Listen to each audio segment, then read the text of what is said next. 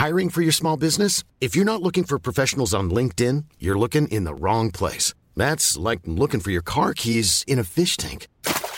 LinkedIn helps you hire professionals you can't find anywhere else, even those who aren't actively searching for a new job but might be open to the perfect role. In a given month, over 70% of LinkedIn users don't even visit other leading job sites. So start looking in the right place. With LinkedIn, you can hire professionals like a professional. Post your free job on linkedin.com slash people today. Bienvenue au Balado Urbania. Salut, je m'appelle Gabrielle et je suis chef éditorial de section pour Molo par Urbania qui s'adresse aux parents d'enfants de 0 à 12 ans. Cette semaine, pour le balado Urbania, j'ai invité Magali Le Tarte, qui est sage-femme, pour démystifier un peu son métier, qui est encore considéré comme une pratique un peu hippie pour plusieurs personnes, puis aussi pour mieux comprendre pourquoi la profession est présentement en danger au Québec. Allô Magali. Allô Gabrielle. Merci d'être là. Ça me fait vraiment plaisir. J'aimerais ça commencer par dire que moi, euh, je suis vraiment une adepte du suivi sage-femme. J'en ai eu un euh, quand j'étais enceinte, puis ma mère, elle a accouché de moi dans les années 90 avec une sage-femme, dans le temps que c'était illégal. Donc, c'était un choix quand même osé pour l'époque. Mais ma mère, elle m'en a toujours parlé avec beaucoup d'amour, comme une super belle expérience. Puis elle a accouché de mon frère aussi après, euh, en 80... Je sais plus c'était quand, mais c'était légal dans le temps dans la maison de naissance. Donc, quand je suis tombée enceinte, pour moi, c'est évident que je voulais un suivi sage-femme. J'ai eu la chance d'avoir une place et euh, j'ai eu deux ou trois rendez-vous avec mon médecin euh, avant de passer au suivi sage-femme. Puis j'ai vu la différence entre les deux approches. Puis c'était vraiment immense, là, la différence. Je trouvais que mon médecin, c'était comme expéditif, c'était très clinique, ça a duré 15 minutes. C'était comme on me pesait, on me donnait deux, trois conseils, puis je m'en allais. Avec la sage-femme, c'était des rendez-vous d'une heure. On dirait, je sentais qu'elle voulait vraiment apprendre à me connaître. Ma blonde était invitée au rendez-vous. C'était une approche qui était super humaine et familiale. Puis c'est vraiment quelque chose que j'ai apprécié. Euh, finalement, ben, j'ai eu des, complications à mon accouchement. Donc, j'ai dû euh, aller accoucher à l'hôpital. Mais j'ai commencé à maison de naissance. Puis j'ai adoré. Si c'était à refaire, je le referais. Puis, ben, c'est un long préambule, mais euh, c'est un peu pour aider à démystifier le suivi sage-femme parce que, comme j'ai dit un peu au début, je trouve qu'on pense encore que c'est quelque chose de hippie. Puis moi, quand je disais aux gens que j'avais un suivi sage-femme, euh, les gens me disaient beaucoup T'as pas peur euh, Un peu comme si j'allais mourir en couche, puis que c'était quelque chose de super, euh, on dirait, moyen-âgeux. Donc, j'aimerais que tu m'expliques un peu c'est quoi le métier de sage-femme, puis en quoi. Tu sais, on dirait que les gens s'imaginent que c'est pas, c'est pas quelque chose qui est médical, qui est encadré de mm-hmm. manière médicale. Donc, si tu peux m'en parler un peu. Bien, c'est sûr que d'abord, les choses qui sont méconnues font peur. Comme accoucher, ça fait peur souvent la première fois parce qu'on ne connaît pas ça. Mais le métier de sage-femme, il faut bien comprendre que, comme tu as dit, toi, tu es né un petit peu comme en dehors du système, mais ensuite, ton frère est né dans le système. Donc, c'est euh, en 94 au Québec que les maisons de naissance ont été ouvertes sous forme de projet pilote. Donc, les accouchements ont commencé avec des sages-femmes.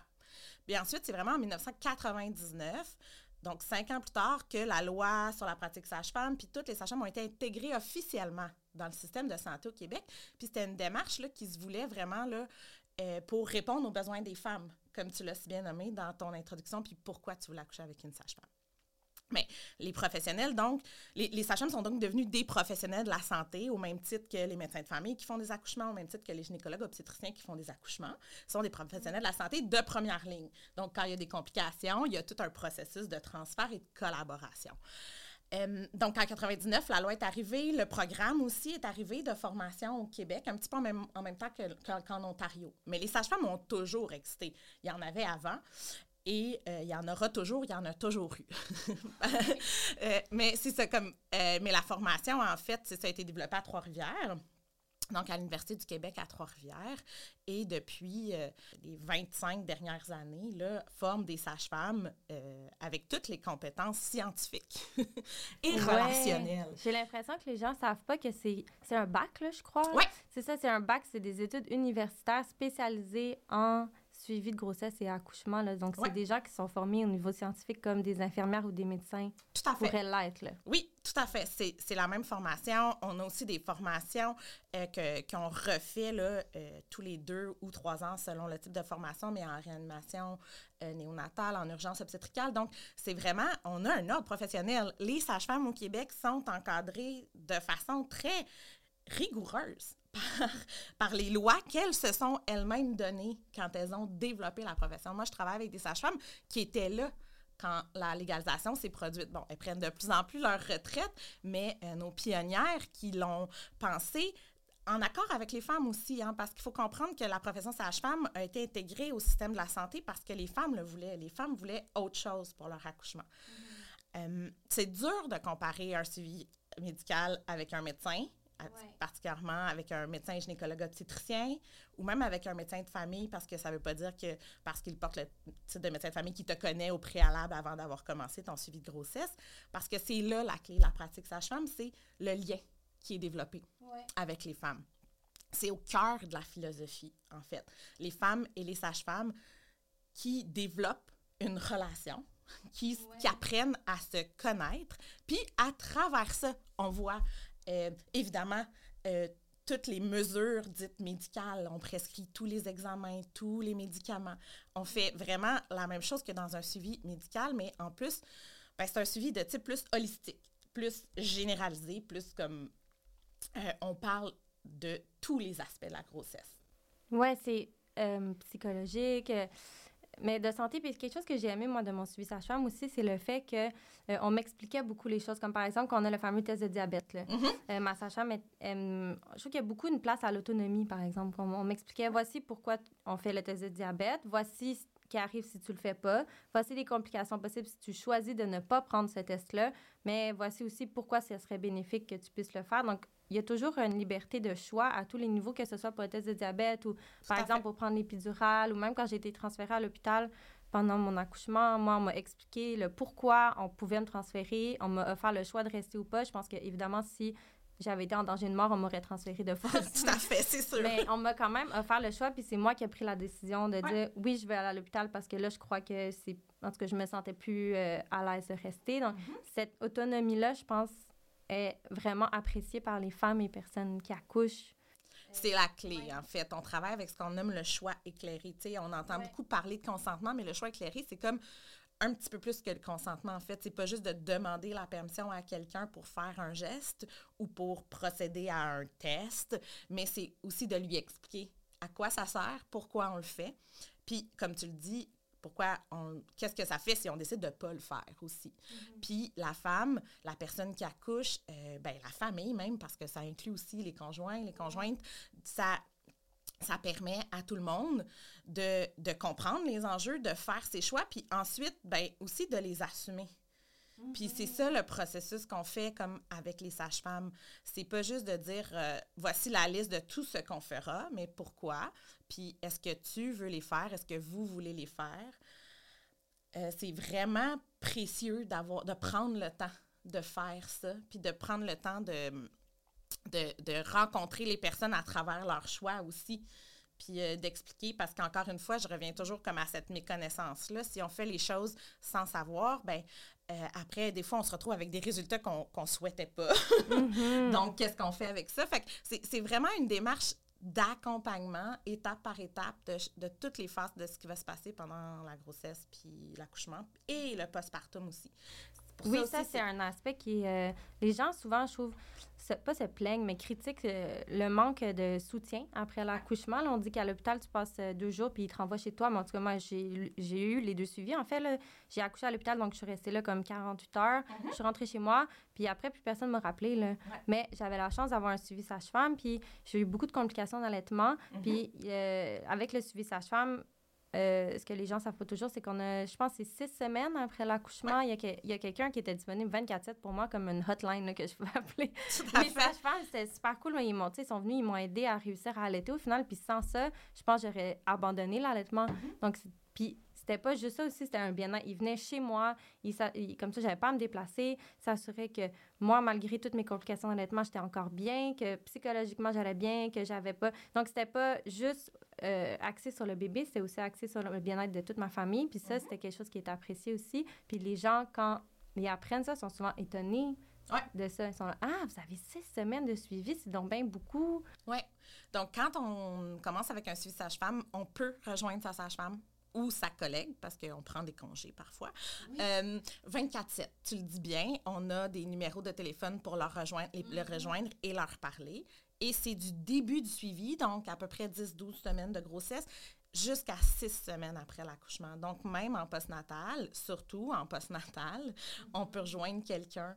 Euh, ça, c'est pas quelque chose qui est disponible ailleurs dans le système de la santé. En fait, il y a des infirmières dans les CLSC qui vont visiter euh, les femmes, qui vont faire ce, ce, ce, suivi-là, mais c'est un suivi qui est, peu comparable. Ça ne dure pas six semaines, puis c'est pas non plus quelqu'un qui te connaît, qui, qui vous connaît, qui, et qui euh, peut apprendre le temps en fait. Oui, c'est le temps, je pense que le... C'est vraiment la clé. Nous, notre horaire est très prenant, mais il est aussi comme malléable, puis on, on l'adapte toujours en fonction des besoins des femmes. Donc, certaines femmes en postnatal ont presque pas besoin de soutien, particulièrement quand c'est pas leur premier bébé. Mais d'autres vont en avoir besoin beaucoup, beaucoup, beaucoup, puis vont avoir besoin de plus de visites. Puis oui, on a la chance de pouvoir être à domicile aussi. Donc, d'aller chez les gens. Entrer chez les gens, ça nous fait aussi comprendre tout un autre aspect de, de qui ils sont, de, comment ils vivent, puis ça nous aide à les aider, à les accompagner. C'est... Mais pourquoi, on dirait que ma... Peut-être avant de passer au projet de loi 15, ma dernière question, ce serait... Euh, je pense que j'ai la réponse un peu là, mais pourquoi les gens pensent que c'est encore quelque chose qui est très moyen-âgeux, la pratique sage-femme? Est-ce que c'est parce qu'on accouche pas en milieu hospitalier, puis qu'il n'y a pas, y a d'épidural, là, si on le sait, euh, quand on accouche en maison de naissance? Est-ce que c'est à cause de ça? Les gens ont peur qu'on décède en couche comme euh, en 1822? Bien, il y a, d'abord la méconnaissance. Les gens connaissent peu la pratique, connaissent plus le peu le fait qu'on est très bien organisé. Les services sages-femmes sont très, très bien organisés au Québec et rigoureux. Donc, les gens ne connaissent pas cet aspect-là. Après, quand ils connaissent ça, mais l'autre partie, c'est évidemment la peur qu'on a fait grandir autour du processus de grossesse et d'accouchement. Il faut savoir que la très, très grande majorité des grossesses et des accouchements se passent normalement. Normalement, c'est un grand mot, c'est très large.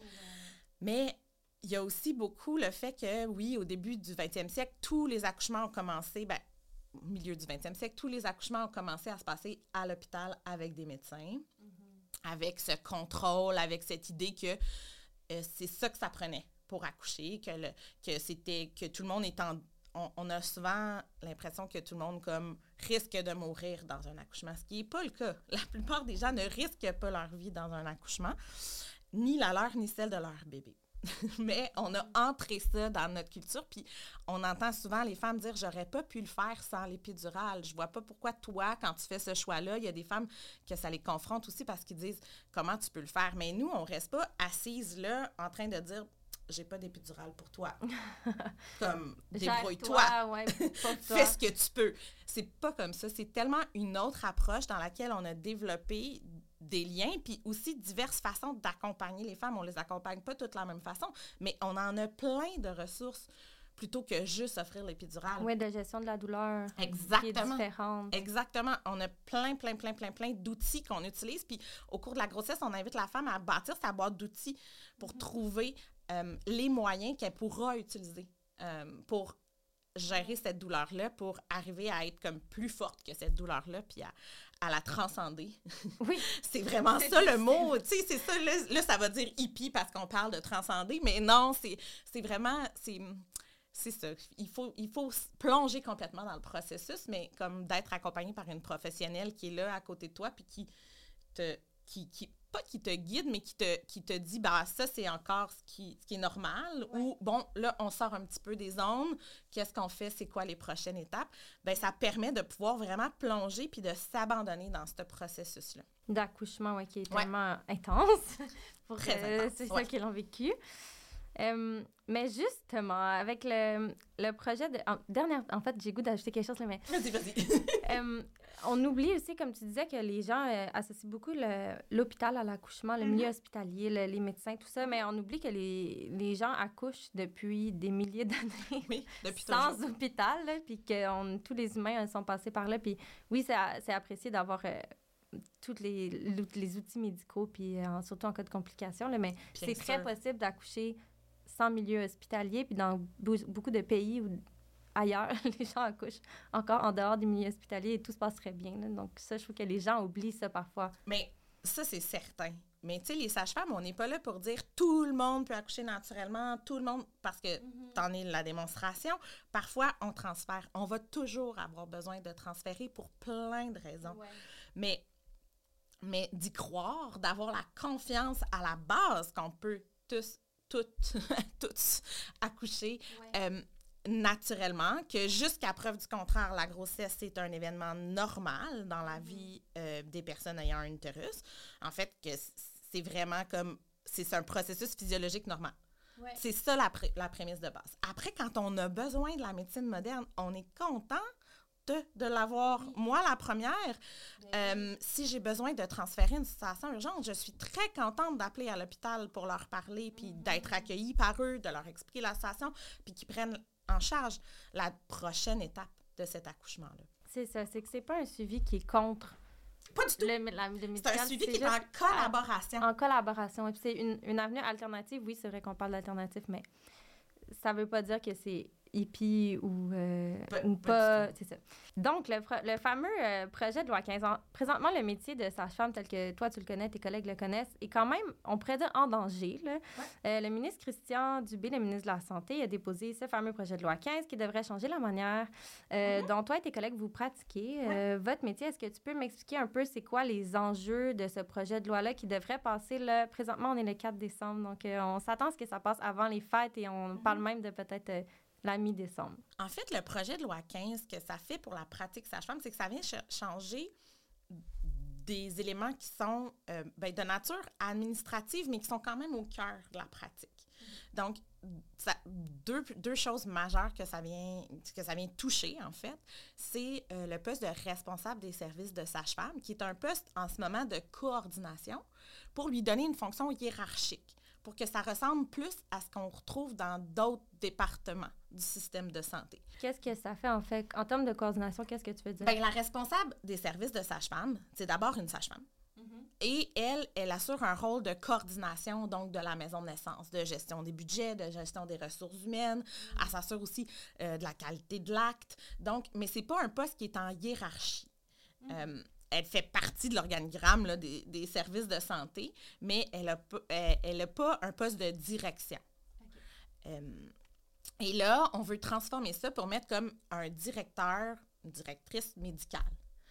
Euh, donc, on veut amener euh, quelqu'un qui a un ascendant qui peut prendre des décisions, par exemple, par rapport à des règles de soins, par rapport à, à bon, si je te donne un exemple, l'accouchement vaginal après césarienne. OK? Ça, c'est un truc qui est beaucoup, beaucoup discuté dans le milieu de l'obstétrique. C'est que quand on a eu une césarienne, avant, on disait une césarienne un jour, une césarienne toujours. Maintenant, on le sait que c'est mieux d'avoir un accouchement vaginal après une césarienne. Et euh, il y, a des, y, a des règles qui encadrent l'accouchement vaginal après césarienne et euh, certaines équipes médicales souhaitent euh, que ça se passe uniquement à l'hôpital, par exemple. mais euh, donc, avec des directeurs médicaux, avec des médecins qui viennent, ils pourraient dire, ils pourraient nous dire, ben écoutez, les accouchements vaginaux après césarienne, nous, on veut pas qu'ils se passent ailleurs qu'à l'hôpital. Parce qu'avec que euh, euh, avec une sage-femme, on peut accoucher chez soi, on peut accoucher à l'hôpital ou on peut accoucher en maison de naissance. Donc, il y a toujours les trois lieux de naissance. Donc, ça peut venir restreindre cette possibilité-là pour les femmes, pour les familles de faire des choix qui sont différents. donc, ça, c'est d'une part, c'est donc de mettre quelqu'un un médecin parce qu'il n'y a rien dans la, dans la loi actuelle qui dirait que cette personne serait nécessairement une sage-femme. Mm-hmm. Donc, euh, venir prendre des décisions sur des choses qui sont euh, dans nos valeurs de pratique ou dans notre philosophie de pratique, en fait, qui gouvernent la façon dont on accompagne les femmes, qui est d'abord le choix des femmes. C'est plus l'idée d'avoir quelqu'un est-ce qu'on parle de mise sous tutelle? Est-ce que c'est ça qu'on veut dire? Oui, c'est ça qu'on veut dire. Là, ou est-ce qu'il y a d'autres aspects de ben, la loi? Il y a aussi le conseil des sages-femmes. dans le système de santé, il y a le conseil des médecins, dentistes et pharmaciens qui existe déjà, mais quand on a créé euh, la profession de sage-femme, quand on l'a intégrée au système, on a choisi d'avoir des conseils sages-femmes qui sont indépendants. Les conseils sages-femmes sont des euh, décident euh, de, de, plein de détails dans, les, dans le fonctionnement des services de sage-femme, dans le fonctionnement des maisons de naissance au Québec.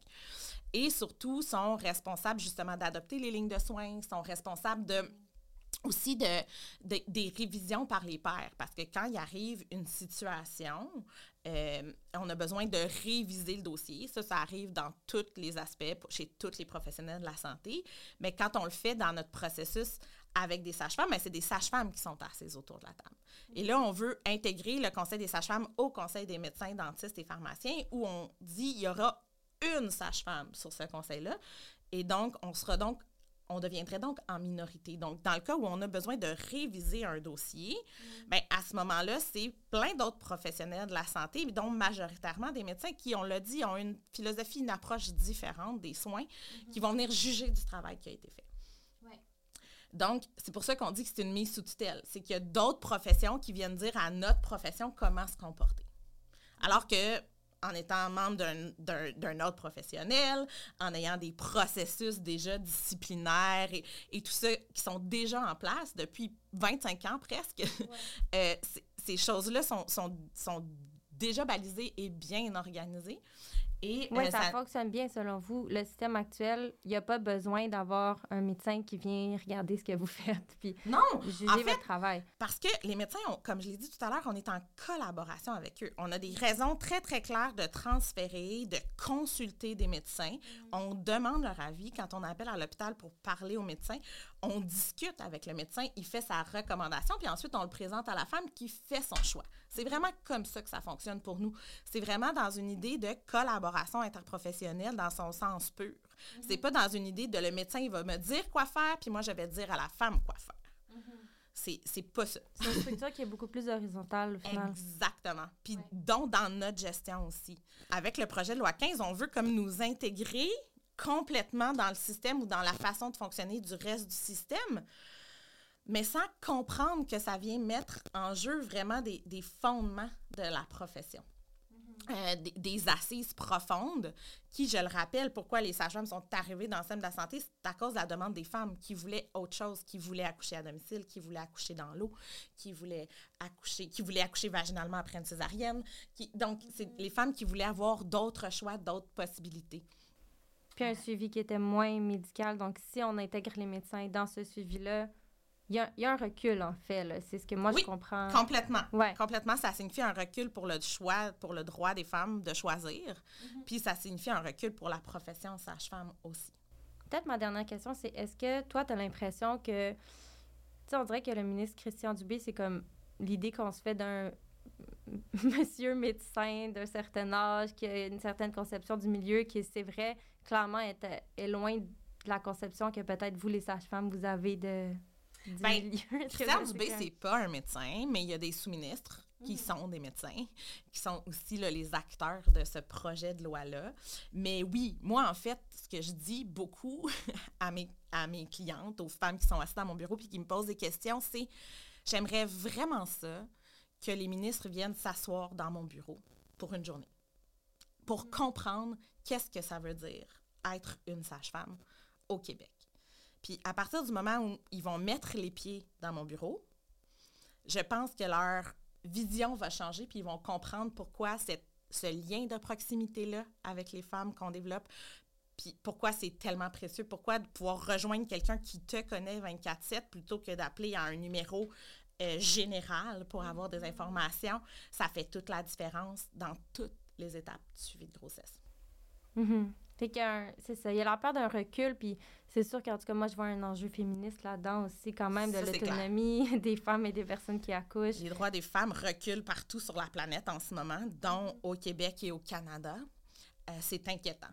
Puis ça, ça fait partie du droit des femmes, en fait. Les sages-femmes développent, ont développé leur pratique basée sur les demandes des femmes, puis c'est ce qu'elles continuent de défendre. Cette autonomie-là qu'on a tellement lutté pour avoir, finalement, euh, est un peu mise à mal en ce moment. Complètement. Ben, quel beau constat. ben, ça nous décourage un peu. Euh, par contre, il faut juste pas arrêter de le nommer, puis de lutter, puis de revendiquer parce que, en fait, il faut continuer de le faire. Pas, pas, nécessairement pour nous, mais surtout pour nos filles, pour nos nièces, pour euh, les enfants de nos amis, si on veut qu'elles aient encore accès à cet euh, empowerment, puis à cette autonomie-là mm-hmm. sur leur choix, sur leur corps, sur sur leur santé, mm. il faut continuer euh, de descendre dans la rue, il faut continuer de le dire, il faut continuer d'en parler, il faut continuer de le revendiquer puis de le démystifier. Merci tellement, Magali, d'avoir été avec moi aujourd'hui. Donc, on va suivre l'évolution de ce fameux projet de loi 15 qui doit être adopté dans les prochaines semaines, jours, on ne sait pas, mais idéalement euh, avant la fin de 2023 selon euh, le ministère. Euh, si vous avez aimé cette entrevue, partagez l'épisode et abonnez-vous pour plus de conversations éclairantes et d'histoires extraordinaires. C'était Gabrielle Tremblay-Baillargeon pour le balado Urbania et on se retrouve la semaine prochaine. C'était un balado Urbania. Abonnez-vous donc.